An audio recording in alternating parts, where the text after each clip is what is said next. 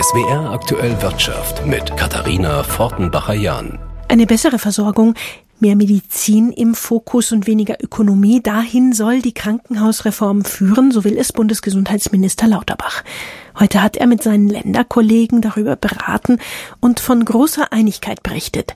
Bis Sommer wollen sie einen gemeinsamen Entwurf vorlegen auf Basis der Vorschläge der Krankenhauskommission. Dazu gehört ein Honorieren nicht allein auf Fallbasis, sondern auch für das Vorhalten von Personalbetten und Geräten und die Krankenhäuser in drei Stufen einzuteilen von Grund bis Maximalversorgung. Der Gesundheitsökonom Reinhard Busse ist Mitglied dieser Kommission. Herr Professor Busse, wie zuversichtlich sind Sie denn nach dem heutigen Treffen, dass da etwas Gutes herauskommt und nicht nur ein weiteres Reformchen? Also ich glaube, nach dem heutigen Tag wissen wir, dass alle um den Ernst der Lage wissen und sich auch klar geworden sind, dass wirklich eine grundlegende Reform kommen muss. Und dadurch, dass jetzt diese Gruppe eingesetzt wird, die Bund-Länder-Gruppe, bin ich eigentlich zuversichtlicher, als ich es noch vorher war, dass es wirklich zu einer grundlegenden Reform kommen wird.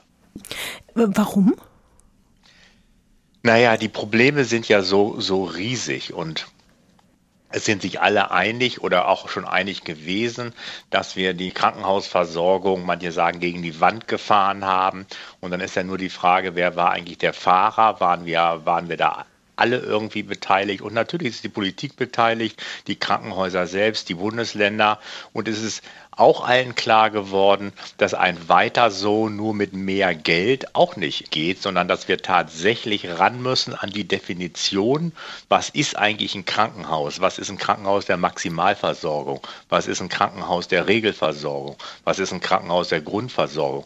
Welches Leistungsspektrum können die vorhalten? Und wie stellen wir sicher, dass das Geld, von dem ja eigentlich genug da ist, so an die Krankenhäuser fließt, dass die diesem Auftrag auch gerecht werden können? Schauen wir doch nochmal wirklich auf die Rolle der Länder. Wo sind die Ihrer Ansicht nach jetzt genau gefragt, damit so eine Reform gelingen kann? Was müssten sie beitragen? Wo müssten sie sich bewegen auch? Naja, wir haben ja den Spagat, das Nicht-Übereinstimmen der Zuständigkeit für die Vergütung und die Qualitätssicherung, die liegt beim Bund und die Planung, wo wie viele Krankenhäuser sind, obliegt den Bundesländern. Und daran erkennt schon jeder, das muss zusammenkommen. Es muss klar sein, dass die Bundesländer am gleichen Strang ziehen, also die gleiche Idee haben, was ist ein Krankenhaus einer bestimmten Versorgungsstufe, wie viele brauchen wir davon, was ist da, was ist da drin. Und deswegen ist es ganz entscheidend, man einigt sich, was man eigentlich will, damit die einen dann planen können und die anderen sagen können, okay, auf Grundlage einer einheitlichen Mindestqualität haben die Krankenhäuser auch Anspruch auf die und die Vergütung. Das ist ja ein riesiger Komplex, die Krankenhauslandschaft in den Ländern. Ein Flickenteppich, große, kleine Häuser, private Betreiber, kirchliche. In Baden-Württemberg hier zum Beispiel haben wir besonders viele kommunale Krankenhäuser auch. Wie kann denn das gelingen, das wirklich zu durchdringen und irgendwie einheitliche Levels zu gestalten? Naja, als allerersten Schritt brauchen wir Transparenz. Wie sieht die Lage überhaupt aus? Und wir haben uns bisher immer zu sehr damit begnügt, dass wir Betten gezählt haben, dass wir auf die Trägerschaft geguckt haben, aber zu wenig darauf geguckt haben, was ist eigentlich in diesem Gebäude drin, was für Ausrüstungen sind da drin, also was für Technologien haben die so und so viele Intensivbetten, um wirklich zu sagen, das ist ein Krankenhaus von der und der Versorgungsstufe. Und darüber brauchen wir jetzt wirklich Transparenz. Das ist der erste Schritt zu sagen, da stehen wir jetzt eigentlich. Das sind die Schwerpunkte, die wir erhalten müssen und was können wir abbauen, beziehungsweise wo können wir mehrere kleine Krankenhäuser, die alle unzureichend sind, durch ein neues Krankenhaus ersetzen, wo der Bürger dann auch wirklich darauf vertrauen kann, dass ihm da im, im Notfall und bei komplexen Erkrankungen geholfen wird. Da ist natürlich auch eine große Sorge, dass in ländlichen Gegenden, dass da Krankenhäuser wegfallen, dass man eben nicht mehr so schnell da ist im Notfall ja. und so weiter. Ne? Ist diese Sorge berechtigt? Also werden da am Ende weniger Krankenhäuser dann da sein? Es werden am Ende weniger Krankenhäuser da sein. Das ist aber kein Grund zur Sorge, sondern ganz im Gegenteil, die schonungslose Ist-Analyse wird ja zeigen, dass die meisten Krankenhausstandorte, wir haben über 1700 Krankenhausstandorte und 425 sind überhaupt nur auf, auf, ein, auf einem Niveau, wo wir sagen würden, da ist ein ganzes Krankenhaus drin. Das ist also ein Großteil der Krankenhäuser. Da steht zwar bisher drauf, Krankenhaus. Wenn ich da aber mit dem Herzinfarkt hinkomme, haben die gar nicht die Ausrüstung, mich zu untersuchen. Die Fachärzte, was ganz viele auch nicht wissen, haben außerhalb der Kernarbeitszeiten 30 Minuten Zeit, nachdem der Patient da ist, ins Krankenhaus zu kommen. Also es müssen uns ja auch erstmal die Defizite der jetzigen Krankenhauslandschaft klar werden, der Bevölkerung, den Politikern um dann zu sagen, das geht eigentlich nicht. Das sind ja genau die Punkte, warum wir die Krankenhauslandschaft reformieren müssen.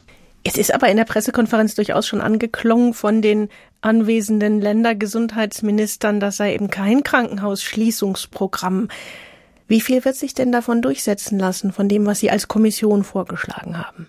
Es ist ja auch kein Krankenhausschließungsprogramm. Wir müssen sagen, dass wir die Scheinsicherheit dass, dass die vielen kleinen Krankenhäuser eine gute Versorgung gewährleisten, dass die allen klar wird, dass das eine Scheinsicherheit war und dass man sagt, wir brauchen Klarheit, welches Krankenhaus macht was es bleibt eine wichtige Rolle für die heute kleinen Krankenhäuser übrig. Die wollen wir ja so in ambulant stationäre Zentren überführen. Die machen auch wichtige Arbeit, aber eben eine andere Arbeit. Sagt der Berliner Gesundheitsökonom Reinhard Busse. Wirtschaftsexperten der gewerkschaftsnahen Hans-Böckler-Stiftung sehen Deutschland in einer relativ guten Ausgangsposition für die Herausforderungen dieses Jahres. Das zeigt der aktuelle Ausblick des Stiftungsinstituts IMK. Um 0,3 Prozent wird die Wirtschaftsleistung in Deutschland in diesem Jahr wohl zurückgehen. Das ist weniger stark als noch im Sommer erwartet. Damals waren die Forscher von einem Minus von einem Prozent ausgegangen. Allerdings ist es deutlich weniger, als Wirtschaftswissenschaftler noch kurz vor dem Ausbruch des Ukraine-Kriegs erwartet hatten. Damals steckte die Welt mitten in der Pandemie und hoffte auf einen starken Aufschwung. Zudem ist es nun nicht gekommen. Noch Schlimmeres hat die Politik mit ihren Fördermaßnahmen verhindert, so das IMK. Nach Berechnungen der Forscher haben die drei Entlastungspakete und die Gas- und Wärmepreisbremse die Wirtschaft im vergangenen Jahr um rund 50 Milliarden Euro entlastet. In diesem Jahr könnten noch einmal 130 Milliarden Euro dazukommen. Das IMK sieht aber auch ein großes Risiko. Nach Ansicht der Forscher darf die Europäische Zentralbank es nicht mit den Zinserhöhungen übertreiben. Die EZB hat in den vergangenen Monaten mehrfach die Zinsen angehoben und plant dies auch für die Zukunft. Das könne aus der leichten eine tiefe Rezession machen, warnt das IMK. Anja Dobrodinsky aus Berlin. In Las Vegas startet die CES, die für die Tech-Branche als weltweit wichtigste Messe gilt. Sie fällt in schwierige Zeiten für erfolgsverwöhnte Unternehmen in diesem Bereich. Rezessionssorgen und Inflation machen vielen Firmen zu schaffen. Sparprogramme und Meldungen über große Stellenabbauprogramme häufen sich. Was ist da los in der Branche? Ist es ein Rücksetzer nach dem Boom oder verliert sie insgesamt an Bedeutung? Eine Analyse von unserer Börsenkorrespondentin Bo-Chan Kim. Amazon, Apple, Microsoft, Netflix, Tesla, Meta und Googles Mutterkonzern Alphabet.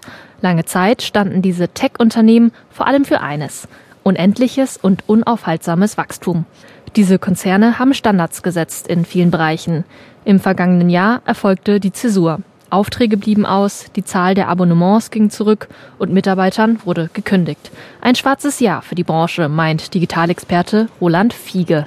Zum einen gab es natürlich etliche Aktien, die überbewertet waren. Dann ist die Inflation natürlich noch mit äh, reingestiegen, mit äh, großer Angst vor höheren Zinsen auch. Die Tech-Aktien, die mit Werbung ihr Geld verdient haben, haben natürlich auch sinkende Werbeeinnahmen zu verzeichnen. Das hat sich dort natürlich auf die Ergebnisse ausgewirkt. Viertens fehlende Ergebnisse, jetzt mal abgesehen von Apple, die auch die sagen wir mal, Anleger nicht gerade begeistert haben. Die Folge? Allein die fünf wertvollsten Tech-Unternehmen Apple, Microsoft, Alphabet, Amazon und Meta haben fast 4 Milliarden Dollar an Börsenwert verloren. Die Aktien gingen auf Talfahrt. Die Krise der Riesen scheint nun auch die kleineren Innovationsmotoren der Tech-Startups zu erreichen. Während Investoren 2021 noch fleißig neue Ideen förderten, sank die Investitionssumme vergangenes Jahr mit knapp 12 Milliarden Dollar auf die Hälfte. Dr. Sebastian Klöß von Bitkom sieht dennoch eine Chance für Startups. Startups haben gerade die Chance, schnell innovative Lösungen zu entwickeln und diese können sie dann entweder selbst vertreiben, oft werden sie aber auch Teil von großen Unternehmen oder selbst zu einem großen Unternehmen der Zukunft. Und auch alle heutigen Tech-Riesen haben letztendlich als kleine Startups begonnen. Die Branche wandelt sich und auch die Erwartungen der Konsumenten sind andere. Technologien sollen heute nicht mehr nur unterhalten und das Leben vereinfachen, sondern genutzt werden, um Zukunftsfragen zu lösen. Das fordert auch Kim Klebolte, Geschäftsführerin der Initiative Digital für alle. Wir müssen es allerdings schaffen, gemeinsam mit den großen Technologieunternehmen Digitalisierung noch stärker als Chance zu verstehen und sie als Hilfe zu nutzen, um die großen Herausforderungen der Zukunft zu lösen. Das Thema Klimawandel oder aber auch der demografische Wandel und das Fachkräftethema. Ein Leben ohne die Produkte der großen Tech-Unternehmen. Das kann sich kaum einer mehr vorstellen. Roland Fiege sieht den Einbruch der Tech-Aktien gelassen. Es ist hier eine Kurskorrektur, die natürlich äh, immens ist zum Teil, aber es gibt natürlich auch schon wieder Investoren, die äh, wieder diese niedrigen ähm, Kurse nutzen, um wieder kräftig einzukaufen.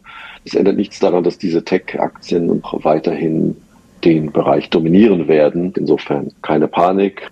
Und damit zu unserem Börsenbericht, der mit einer optimistischen Nachricht vom Energiemarkt beginnt. In Sachen Gaskrise gibt die Bundesnetzagentur leichte Entwarnung. Wie aus dem veröffentlichten Lagebericht der Behörde hervorgeht, wird eine Gasmangellage in diesem Winter zunehmend unwahrscheinlich. Dazu hat das milde Winterwetter den Gaspreis in den vergangenen Tagen auf die niedrigste Notierung seit dem russischen Angriff auf die Ukraine gedrückt. Innerhalb eines Monats hat sich der Preis damit in etwa halbiert. Und der jüngste Rückgang der Gaspreise beflügelt den europäischen Stahlsektor. Einem Börsenhändler zufolge hoffen Investoren, dass billigere Energie die Produktionskosten senkt. Anteile des deutschen Industriekonzerns ThyssenKrupp sind um fast siebeneinhalb Prozent nach oben gesprungen. Papiere des Konkurrenten Salzgitter haben sich um dreieinhalb Prozent verteuert. Nach drei Gewinntagen in Folge hat der DAX kleinere Verluste verzeichnet und knapp ein halbes Prozent nachgegeben auf 14.436 Punkte. Jan Plate, ARD Börsenstudio.